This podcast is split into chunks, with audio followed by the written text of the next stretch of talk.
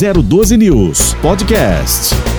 Bom dia, estamos no ar com o Jornal da Mix, hoje sexta-feira, dia 11 de fevereiro. Olha, 11 de fevereiro, começando já o segundo mês do ano, para a gente discutir aqui as questões, o que faz a diferença na sua região. Você pode estar entrando em contato conosco, as nossas linhas interativas disponíveis aí para você participar é o 981869407. De novo, para você anotar, pode mandar suas mensagens para cá, 981869407. Esse é o Jornal da Mix que está no ar. Muito obrigado a todos vocês que participam conosco todos os dias e hoje na sexta-feira é o dia da gente tomar aquele café gostoso com os prefeitos de todas as regiões, né? A região eh, de, de da, do fundo do vale, a região do litoral norte, a região de Campos do Jordão, enfim e também a região do Vale do Paraíba como um todo, né? A padaria Empório de Pães Integração, muito obrigado, seu João, que for, que fornece pra gente aqui, patrocina o café com o prefeito todos os dias. De, e você, obviamente, pode estar participando conosco também através da sua pergunta para os prefeitos. Portanto, 12 99640 4787 em frente à integração na Vila Industrial. Muito obrigado, seu João, pelo carinho e pela atenção aqui no Jornal da Mix. Abrindo o Jornal da Mix dessa sexta-feira, antes da gente começar a falar com os prefeitos, eu quero abrir espaço aqui porque muitas pessoas que acompanham, estão acompanhando o Jornal da Mix desde segunda-feira, quando nós começamos a semana, né? Nós falamos aqui de uma discussão entre o Sindicato dos Metalúrgicos, a empresa Itachi, enfim. E havia uma negociação para melhorar a PLR, melhorar a, o, o ticket alimentação, enfim, os benefícios para os trabalhadores. E nós tivemos aqui o presidente dos sindicatos metalúrgicos, o Heller, falando um pouco a respeito disso. Eu fiquei aqui perplexo quando fiz umas contas rápida no tocante ao ticket que a empresa estava fornecendo aos funcionários, cento e pouco, se não me falha a memória. Eu não tenho aqui agora, eu, eu troquei aqui os papéis, eu não tenho esse valor, mas já é passado. O, o Heller, junto, que é o presidente do sindicato, juntamente com os trabalhadores, estavam pleiteando 320 reais, que daria um total de 75.200 eh, reais por, por, por, por, uh, uh, no total, né, dos funcionários são duzentos e poucos funcionários da Itachi. Para uma empresa, né, que que trabalha com ar condicionado, enfim, e manda esse ar condicionado recebe em dólar das, das empresas da qual ela fornece os seus produtos, vejo eu aqui, né, leigo nesse assunto, mas a grosso modo fazendo a avaliação, enfim, quem carrega o piano são os funcionários. Então, gente, eu, eu sou contra, extremamente contra, já falei pro Weller, para todos sindicalistas, sou extremamente contra queimar pneu, queimar ônibus, bater em funcionário que entrar para trabalhar, sou contra isso. Isso para mim é vandalismo, mas agir com inteligência, como o Weller como presidente do sindicato está fazendo, isso é ótimo. É uma negociação, ou seja, é uma, uma forma de mostrar para a, as empresas que o funcionário ele precisa ser valorizado para continuar produzindo. Se o sujeito chega em casa com um ticket, né, num, num valor suficiente para atender às necessidades da família dele, obviamente vai trabalhar mais satisfeito, não é isso? Se ele ganha um salário razoável, que hoje gêneros de primeira necessidade subiu, tá lá em cima, ninguém consegue mais fazer uma compra decente para casa ganhando o salário que muitas empresas pagam hoje.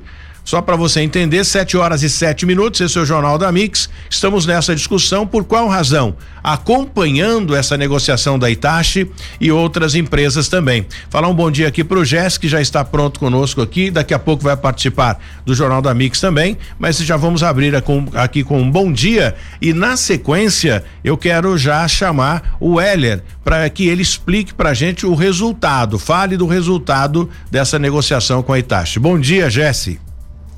Oi, Tony. Bom dia a você, bom dia aos ouvintes da Mix FM. E realmente houve aí o acordo com a Itachi, vai colocar algo em torno de 2 milhões e meio de reais na economia de São José dos Campos, esse dinheiro todo, viu, Tony? Muito bem, Jesse. Uma, uma observação. Volta o Jesse para mim aqui na tela.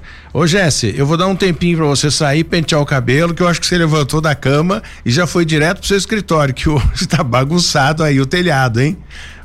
É, eu, na realidade, eu já tomei banho, tudo, né? Só não penteou Deixa o cabelo. Eu ver aqui, tô arrumando. Mas vai lá. É que o cabelo, é? cabelo ruim, você já viu como é que é, né, Tony? Nem gel adianta. Eu não posso falar muito também, é. que o meu cabelo também está com essa dificuldade. Mas hoje nós temos os nossos convidados aqui, não é, Jéssica? Nós vamos falar, daqui a pouco o Jéssica volta para tocar aqui comigo, que nós vamos conversar com o prefeito da cidade de Ilha Bela, Toninho Colucci, ele está eh, fazendo um belo trabalho naquela região, né? E é um sujeito bem fácil de, de lidar, flexível, é, é bem gostoso a gente tratar com administradores eh, que têm essa flexibilidade. Isso é bacana. E o Isaías Santana, prefeito da cidade de Jacareí, que também vai participar conosco, para que a gente possa conversar com ele é, como foi, né? É, é, essa, qual é a sensação de administrar uma cidade e se ver numa situação bem difícil, como aconteceu recentemente, da cidade praticamente ficar embaixo d'água? Tudo isso daqui a pouco dentro do Jornal da Mix, que só está começando. E agora a gente ouve aí o posicionamento do presidente do Sindicato dos Metalúrgicos de São José dos Campos, o. Bom dia. Olá, Tony, muito bom dia. Bom dia a todos que acompanham a Rádio Mix 012 News neste momento. Primeiro, eu gostaria de agradecer o espaço cedido pela rádio para a gente socializar com toda a população as lutas da categoria metalúrgica. Eu estive aí na rádio de forma presencial no estúdio nessa semana, também concedi entrevista via telefone para falar da luta e mobilização dos metalúrgicos da Johnson Controls Itachi pelo aumento na PLR, que é a participação nos lucros e resultados. Nós estávamos de aviso de greve, nós iríamos iniciar a paralisação na quinta-feira, na data de ontem, e a empresa, cedendo à pressão dos trabalhadores, chamou uma reunião que foi realizada ontem, na parte de manhã, na sede da Ciesp e a empresa fez uma nova proposta que nós votamos em assembleia ontem, quinta-feira, junto com os trabalhadores por volta das 17 horas, assembleia unificada com o primeiro e o segundo turno. E a proposta foi aprovada por unanimidade, não teve nenhum voto contra e os trabalhadores saem muito satisfeitos porque sabem que chegamos nesses valores fruto da nossa luta e da nossa mobilização. E a proposta conquistada foi R$ 7.700 de PLR, 10% a mais que no ano anterior. De campanha salarial, R$ mil reais de abono salarial para cada trabalhador.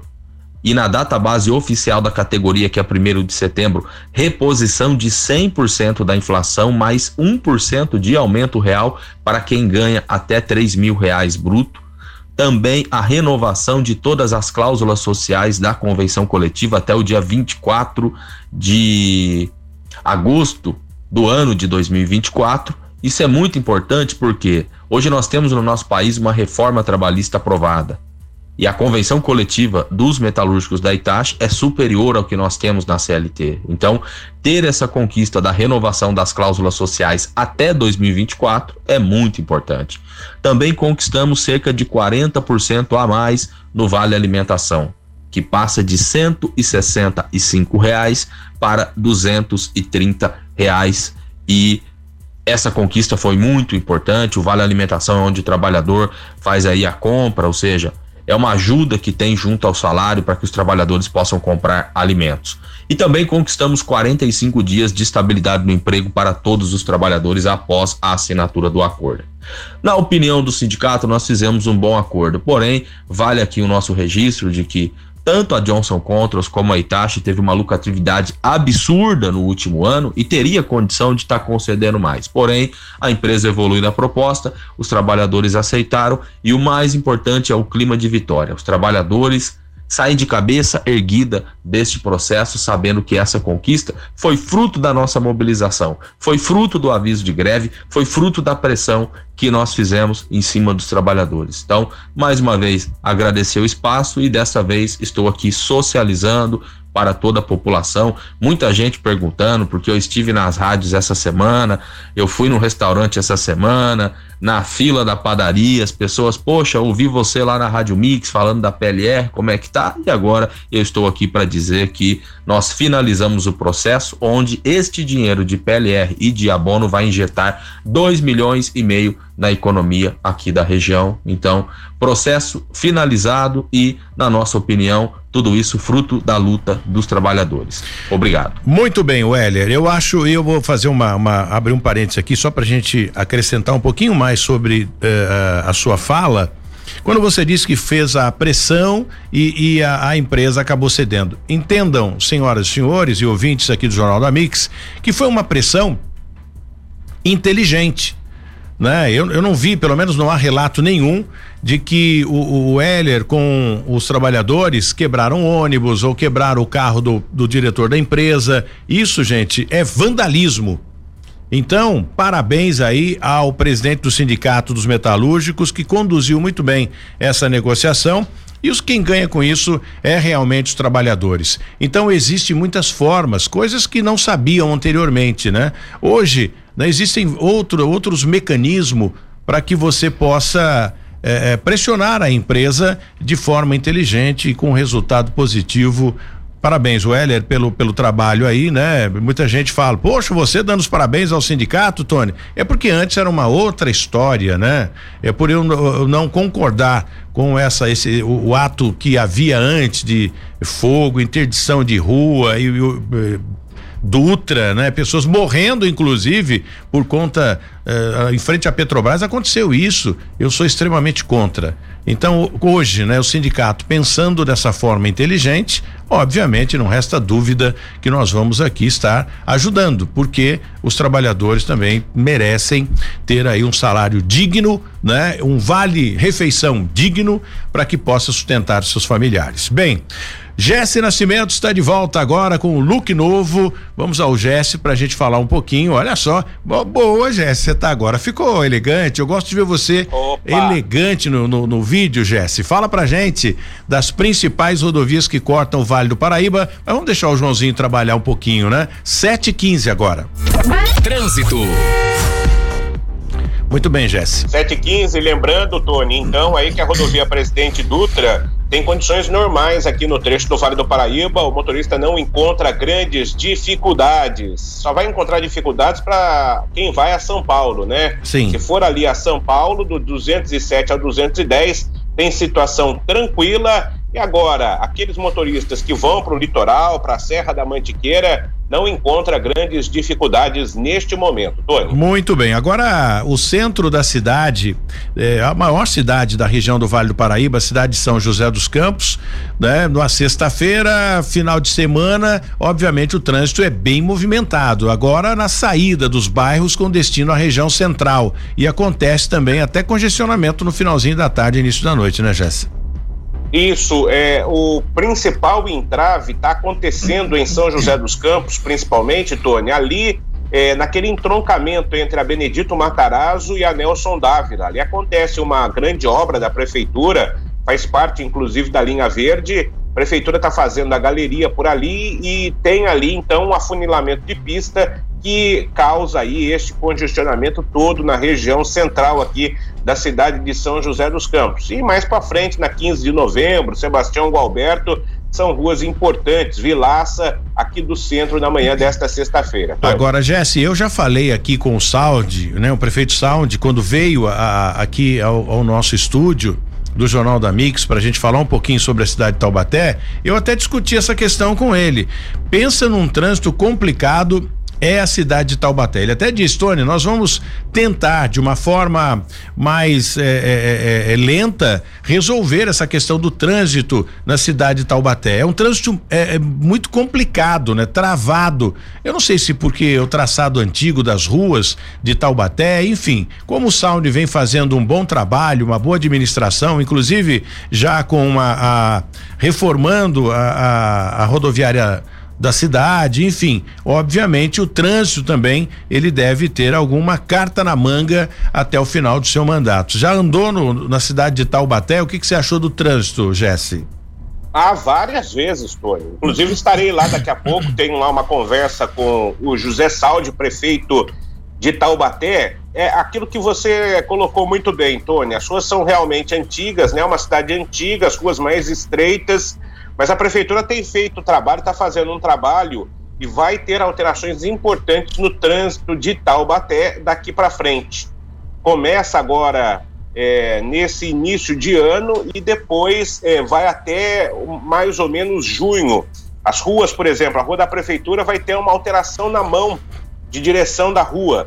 Então, é, são alterações que a mobilidade urbana vai fazer para tentar dar maior fluidez a esse trânsito lá na cidade de Taubaté, Tony? É, eu não sei, né? Eu, com, com o aumento da frota de, de, veículos da cidade, enfim, sempre as montadoras lançando carros novos e agora os carros usados, né? Melhoraram, subiu o preço, barbaridade aí por conta da falta de peças para para a construção dos novos carros, enfim, e aumenta sem dúvida nenhuma. Eu entendo e consigo ver, né, um futuro bem distante, talvez, que São José dos Campos, com mais de 700 mil habitantes, chegando a 800 mil habitantes, pode até ser. Não sei se outra existe outra cidade, Jesse. Você que é um pesquisador nato aqui do, do Jornal da Mix, se a gente consegue descobrir se existe outras cidades na região do estado de São Paulo é, que, que tenha rodízio além da capital porque é,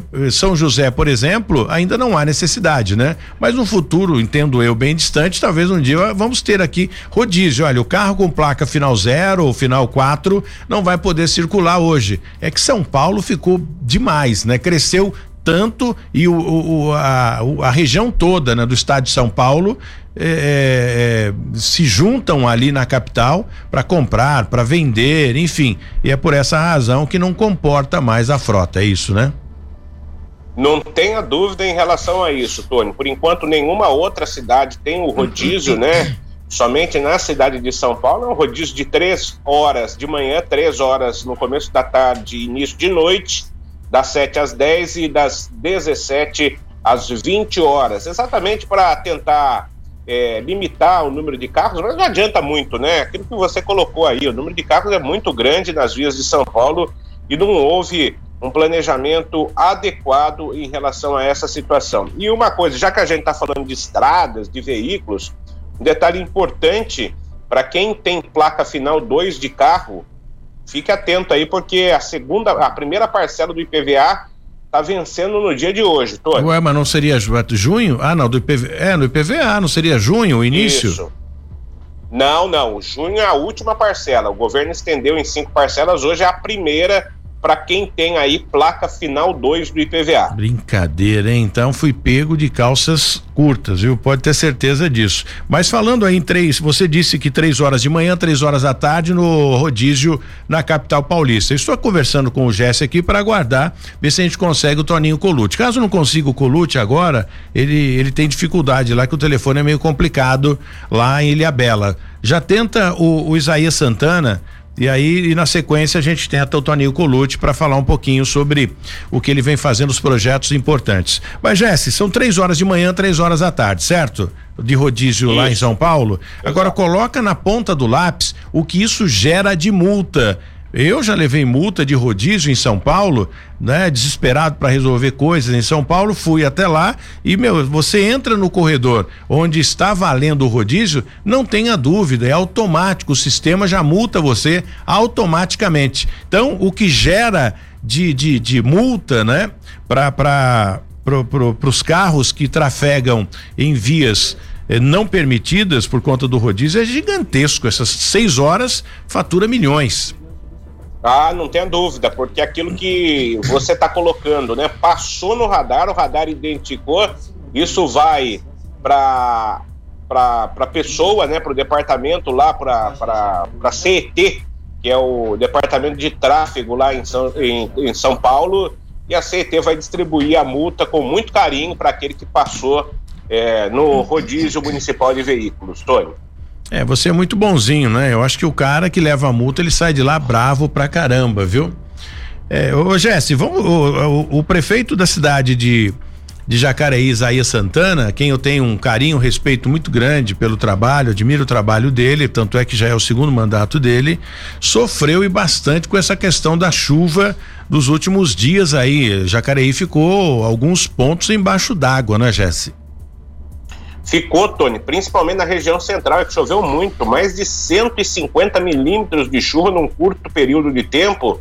Daí o córrego que passa ali, o córrego do Turi, né? A prefeitura fez, né? Já tem feito uma obra muito grande há alguns anos no córrego do Turi, mas o córrego ainda não suportou o volume de água, mesmo com os piscinões que foram construídos. Tony. 7 horas e 23 minutos, prefeito Isaías Santana, bom dia, seja bem-vindo aqui ao Café com o Prefeito, para a gente falar um pouquinho desse trabalho que o senhor teve aí para ajudar as famílias, para socorrer as pessoas. Eu tenho imagens, inclusive, aqui do bote do bombeiro, do, da, da Defesa Civil, retirando pessoas do alagamento. Administrar uma cidade realmente não é fácil. Bom dia, prefeito Isaías Santana. Bom dia, um prazer poder estar conversando e agora com a dupla, né? Tony e, e Jesse. Puxa vida. Fiz o, eu fiz o gesto pentear o cabelo agora, viu, prefeito? Que ele apareceu no vídeo aqui, né? No, no para quem tá no YouTube pode acompanhar a gente, para quem tá na internet pode acompanhar a gente aí. Eu fiz ele voltar e pentear o cabelo para voltar aqui pro, pro vídeo. Jesse é meu braço direito aqui. Mas vamos lá. Dias difíceis aí, dias difícil aí na, na cidade de Jacareí por conta dessa chuva nos últimos dias, não é? É, exatamente. Há um estudo feito pelo, pelo grupo que acompanha essas, essas, esse volume de água, esses movimentos, é que quando fica até 100, 120 milímetros de água concentrado no local em um curto período, as cidades ela, acabam não suportando. Não há como uma estrutura de drenagem suportar esse volume de água, né? E em alguns trechos passou de 150. Com isso, embora o canal do, do Turi tenha suportado, e em razão dos três piscinões, a redondeza, né, as ruas próximas, o volume era tão grande, próximos às ruas, que o sistema de drenagem, as galerias das ruas para o Turi não suportaram. E aí, durante um determinado período de tempo, até umas três horas da manhã, nós tivemos bastante alagamentos nessas vias e em residências. No Turi, além de terminar o terceiro piscinão, que a gente, em razão de vários aspectos, mas sobretudo custo de material do ano passado, nós não conseguimos terminar o, o terceiro piscinão, vai ser terminado agora, esse semestre. Nós temos ainda três trechos que precisam de intervenção.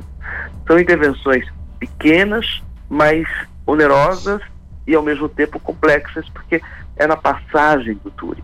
Gerson, você que conhece bem Jacareí, ali o trecho uh, atrás do Hospital Alvorada, que o Turi passa por baixo do, do, do, quintal e, portanto, é uma área murada, coberta do hospital.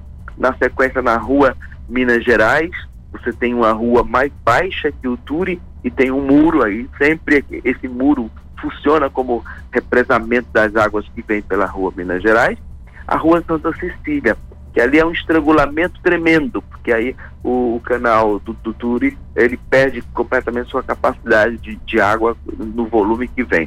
Essa é a principal obra que a gente vai deixar o projeto pronto à busca de financiamento. Hoje nem tem projeto ainda e nem tem recurso, mas isso vai entrar como prioridade absoluta. Teve é muito prejuízo, prefeito? Ô, Tony.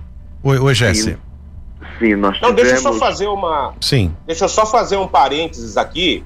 Eu morei ali na Rua Bahia, mas eu morei na outra parte, lá na parte de baixo, perto da Siqueira Campos. E ali é um problema crônico. Para você ter uma ideia, há mais de 30 anos já tem problema ali na Minas Gerais, na Rua Bahia, na Santa Cecília, que aquele trecho lá do córrego do Turi, perto da onde é a, a, a, a UPA Dr. Telma, aquilo ali alaga, alagava já há 30 anos, há 40 anos atrás. Então, é. isso não é de agora, isso já vem de outros governos, viu, Tony?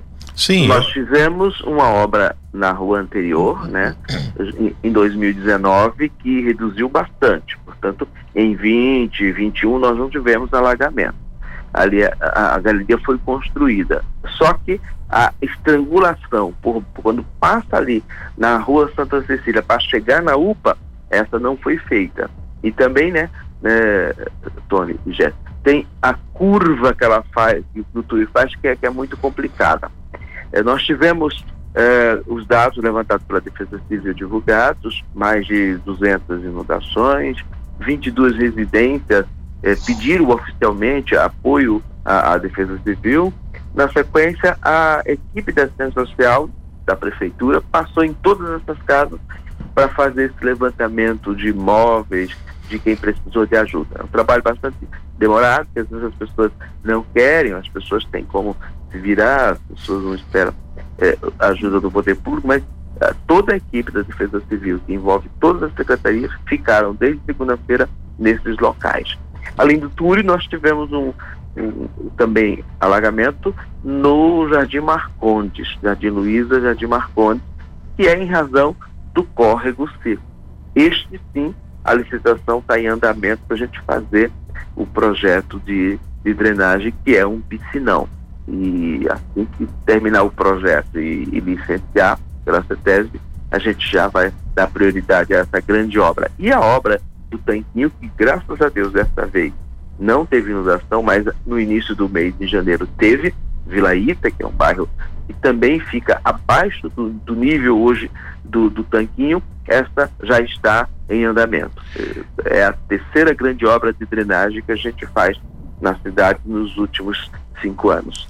Prefeito, eu vou pedir a sua gentileza para continuar conosco aqui no Jornal da Mix. Eu vou pro, pro intervalo e a gente volta para conversar com o senhor. A gente falava agora, uh, antes da sua entrada, falávamos de estradas, enfim, de rodízio na capital paulista, o crescimento de São José dos Campos com a frota de veículos e Jacareí não é diferente, embora seja uma cidade menor que São José dos Campos, mas tem uma grande quantidade de veículos circulando dia após dia aí na cidade crescendo, mesmo com as montadoras não tendo faltando peças para lançarem novos carros no mercado, mas os carros usados ganharam agora força, né? E ganharam preço, inclusive, incluindo o IPVA. A gente volta a falar com o prefeito Isaías Santana daqui a pouco, depois do intervalo aqui no Jornal da Mix. Muito bem, estamos de volta com o Jornal da Mix aqui na Mix FM 94.9, conversando com o prefeito Isaías Santana, administrador da cidade de Jacareí que sofreu com relação à chuva.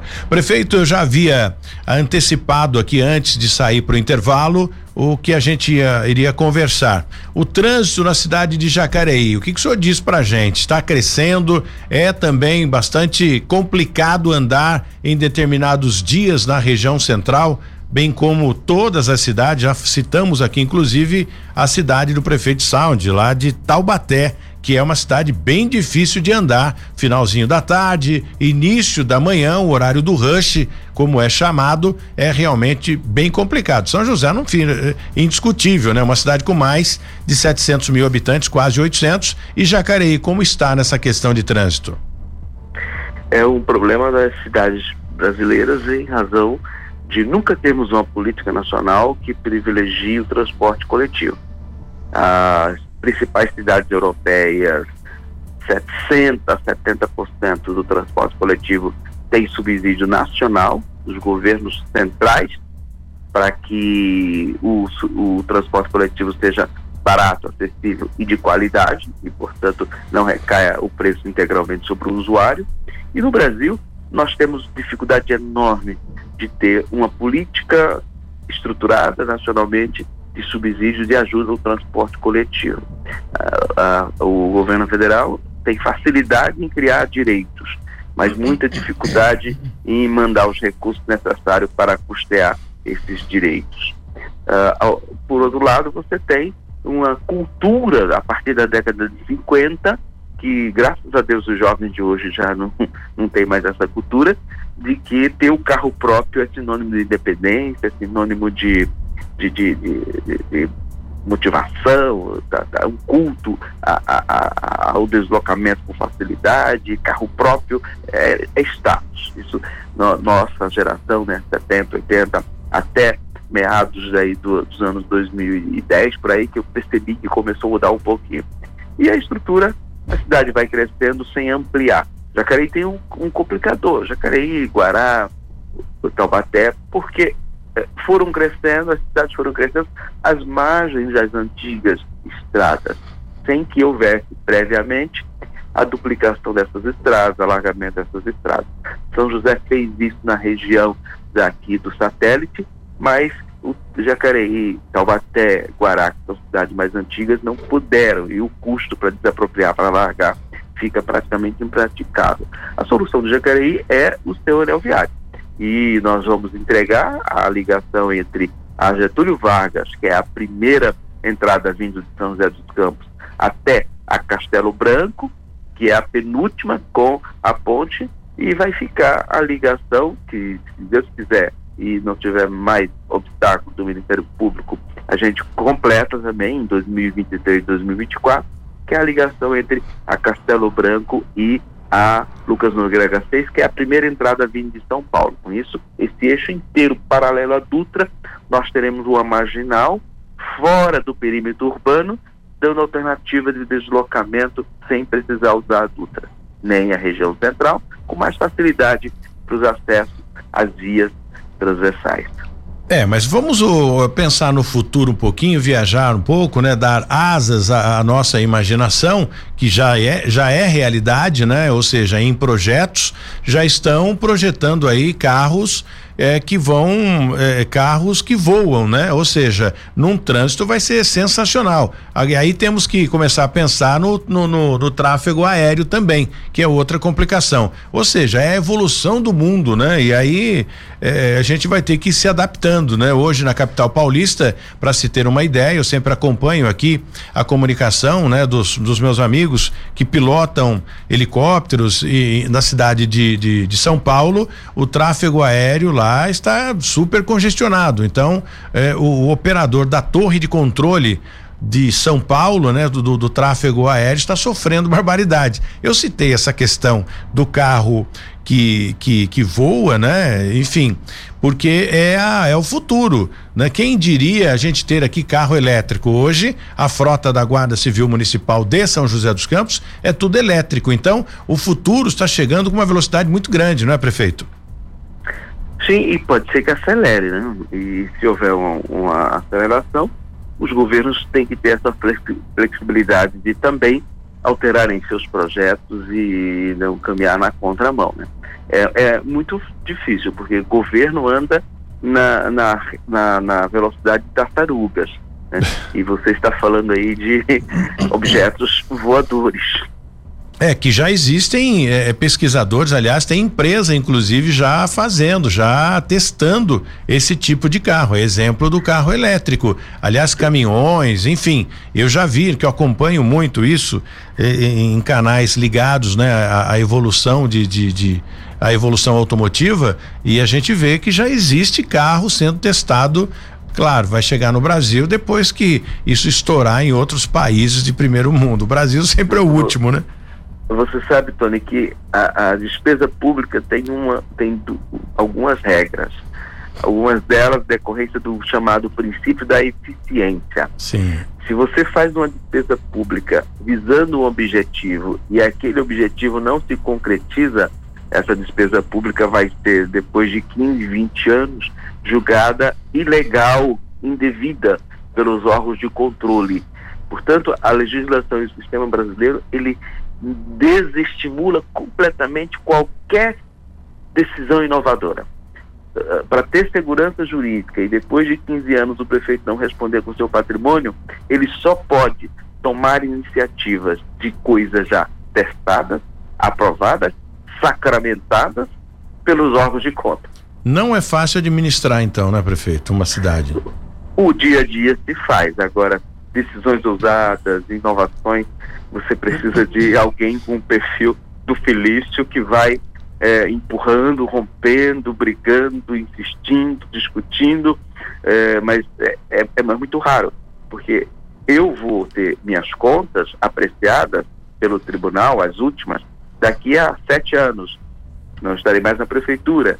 É, quem estiver na prefeitura vai ter que responder ao tribunal. E o tribunal vai julgar coisas baseado no que eles estão vendo e não no que hoje é a realidade. Então é um processo bastante longo, não é à toa, e aí por isso que eu trabalhei tanto para pelo menos reduzir o, os efeitos ruins da lei de improbidade, que alguém como Emanuel Fernandes tem direitos políticos suspensos. Então. E eu sempre digo, nós conhecemos Emanuel Fernandes, né? Claro. Você conhece, Jéssica conhece. No, quando Emanuel Fernandes tem seus direitos políticos suspensos, a atividade política passa a ser uma atividade de risco. Não tenha não é dúvida. É possível o negócio dele. É, agora, o senhor que, que conhece, é uma área que o senhor domina muito bem. O prefeito, ele comete uma irregularidade no governo dele. E depois ele, ele, ele não, o que seja dois mandatos, depois encerra né, o trabalho dele, passa a prefeitura para outro. Então, o que aconteceu nesse mandato, no seu mandato, por exemplo, só daqui sete anos que vai ser avaliado que a coisa vai voltar à tona. Ele não responde, o prefeito que, que cometeu essa, essa irregularidade, ele, ele fica impune ou só tem os direitos é, políticos é, é, travados ou tem outro tipo de punição?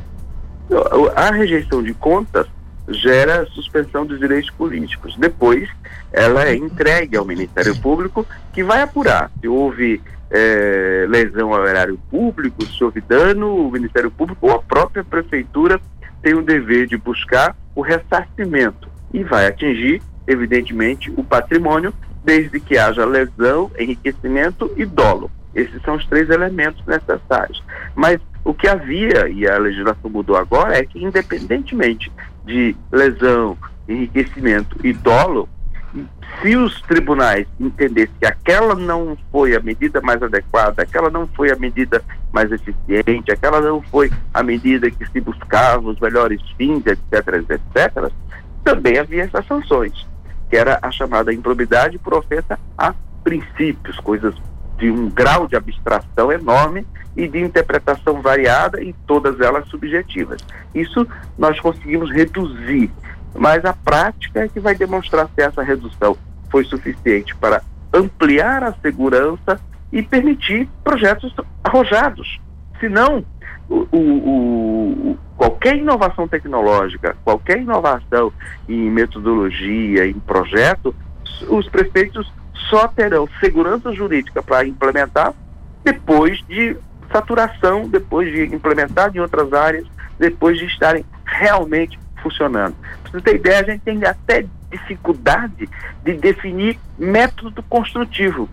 Que se você faz a construção de uma escola com hum. tijolinho, hum. com. Tudo bem. Uhum. Agora, se você diz, não, não vou fazer de tijolinho, vou fazer de pré-moldado. Você tem que convencer o Tribunal de Contas que aquilo é seguro, esse método é, é, seguro, é mais eficiente, é mais econômico, é melhor do que o outro. É, e, e lamentável, é, e é, lamentável que, que quem julga isso às vezes nem tem muita noção a respeito, vai buscar especialistas. Eu, eu entendo o que o senhor está dizendo, né? Às vezes nem lê, né? É, às vezes, exatamente. Às vezes o seu, o seu secretário ali, ou sei lá, o seu assessor, é que faz a leitura e faz um resumo. Eu sei porque já acompanho isso há bastante tempo, né? A polícia, isso acontece também, enfim. É, é difícil, realmente não é fácil administrar. O Jess tem uma pergunta aqui também. Fala, Jess. Não, eu tenho e é importante, né? O que, que o senhor acha aí do Felício ter ido para o PSD, de ser candidato ao governo do estado de São Paulo? E o senhor vai também sair do PSDB e vai para o PSD, prefeito? Olha, eu, eu acho que as pessoas têm direito de ter sonhos, têm direito de ter projetos, têm direito de buscar a realização desses projetos.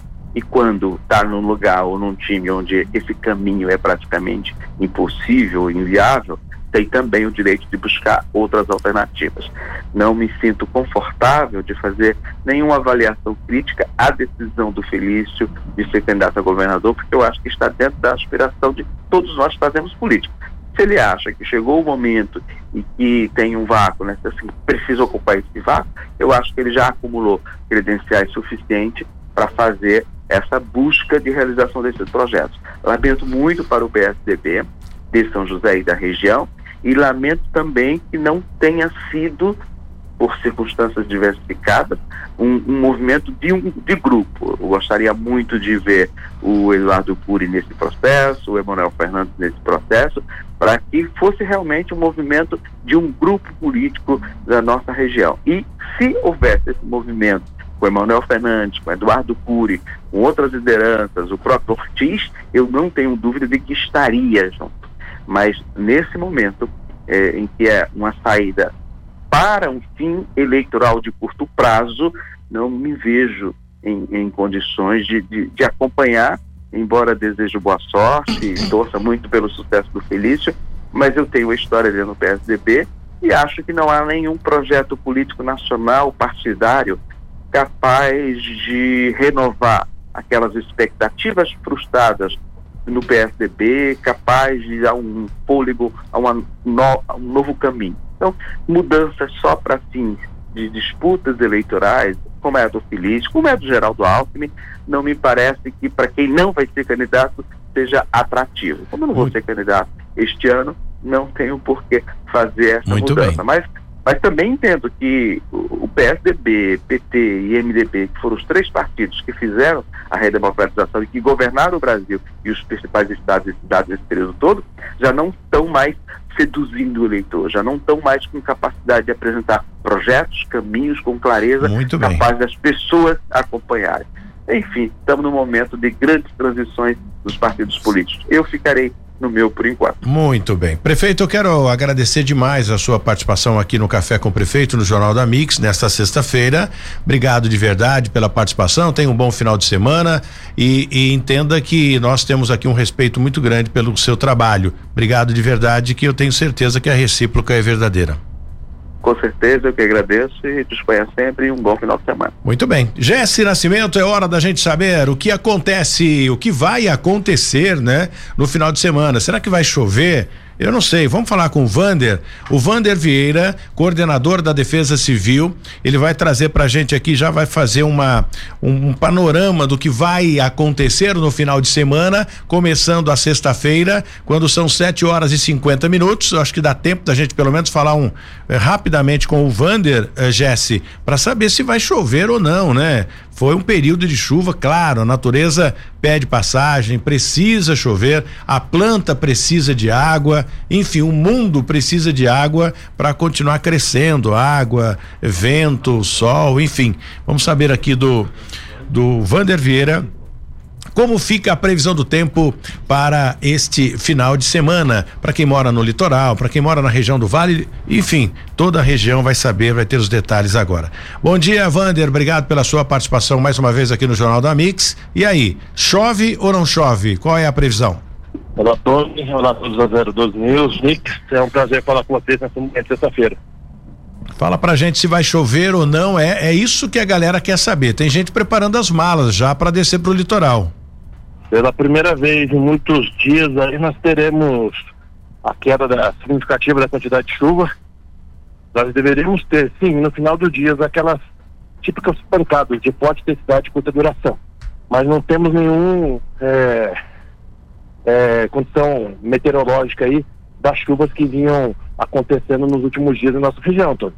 Muito bem, olha, eu observo que o, o Vander, né, ele fazendo lá o seu, a sua caminhada e, e dando entrevista pra gente. Não para um minuto, né, Vander? Estamos chegando na Secretaria de Segurança Pública de Campo Jordão já, Antônio. Muito Estamos bem. já mais um dia aqui na batalha. Tá bom, obrigado de verdade aí pela sua participação. Queria só saber da, da previsão, né? Desejar um bom final de semana para você, que já faz parte aqui da nossa família Mix FM e 012 News. Obrigado de verdade, que pode acompanhar a gente em 94.5 na região do Vale Histórico inteiro, né? Para quem está em São Luís, acompanha a gente em 94.5 e para o resto da, da, da região em 94.9 na Mix FM. Obrigado, Vander. Eu que agradeço a você, Tony, a todos os amigos aí. Um abraço a todos de São Luís Paraitinga. A gente esteve lá numa força-tarefa com os municípios aí de Campos do Jordão, São José dos Campos, Caçapava, Tremembé, Itabaté e na data de ontem Lagoinha e Roseira, auxiliando aí a prefeita Ana Lúcia na limpeza e na qualidade de vida aí, no retorno, né, normal das pessoas aí que foram atingidas pela inundação aí do Rio Paraitinga. Quem está ouvindo a gente é o prefeito Clemente Neto, lá de Tremembé, e o Calil da Comunicação. Essa dupla vai longe. Mande um abraço para eles que eles admiram o seu trabalho. O prefeito Clemente é parceiro do Sistema de Proteção de Defesa Civil, ele, o Marcos Ortiz, que é o coordenador municipal O da Marquinho, cidade, sim. todos os parceiros estiveram com a gente lá em São Luís do Paraitinga, numa- nessa força-tarefa, tentando restabelecer a ordem aí para aqueles que passaram momentos difíceis lá. Obrigado, Tony, obrigado a todos da 012, da Mix, é um prazer falar sempre com vocês. Defesa Civil protege você. Bom final de semana. Jesse, e agora? Para nós resta o que agora, Jesse? 7 horas e 53 minutos. Não, quero dar dois destaques, na realidade, Tony, importantes, né? A Univap fez, a Universidade do Vale do Paraíba fez um estudo que está apontando aí que as pessoas vacinadas contra a Covid-19 é, se protegeram, né? É, esse estudo mostra que a vacinação causou aí, né, a preservação de 77% das vidas da população na cidade de São José dos Campos. E um outro destaque importante diz respeito a exatamente a questão que o governo do estado de São Paulo está dando 20% de aumento para os servidores da polícia e também da saúde que estiveram aí na linha de frente contra a Covid-19. Tony. Tá buscando aí um novo cargo, hein? Final, linha, final de, de, de, de, de, mandato com um aumento desse, vai, é para ganhar, é para conquistar o coração do pessoal. E eles merecem realmente ganhar bem, né? O servidor público merece ganhar bem. Vambora, Jesse. Vamos, que tá na hora, Tony. Segunda-feira a gente está de volta. Você é nosso convidado a acompanhar o Jornal da Mix a partir das sete da manhã. Sintoniza aí em 94.9 Mix FM e 94.5 012 News. E a gente está aqui desejando um bom final de semana para todos. Continue com a programação da Mix. A gente volta segunda-feira, se Deus quiser. 012 News Podcast.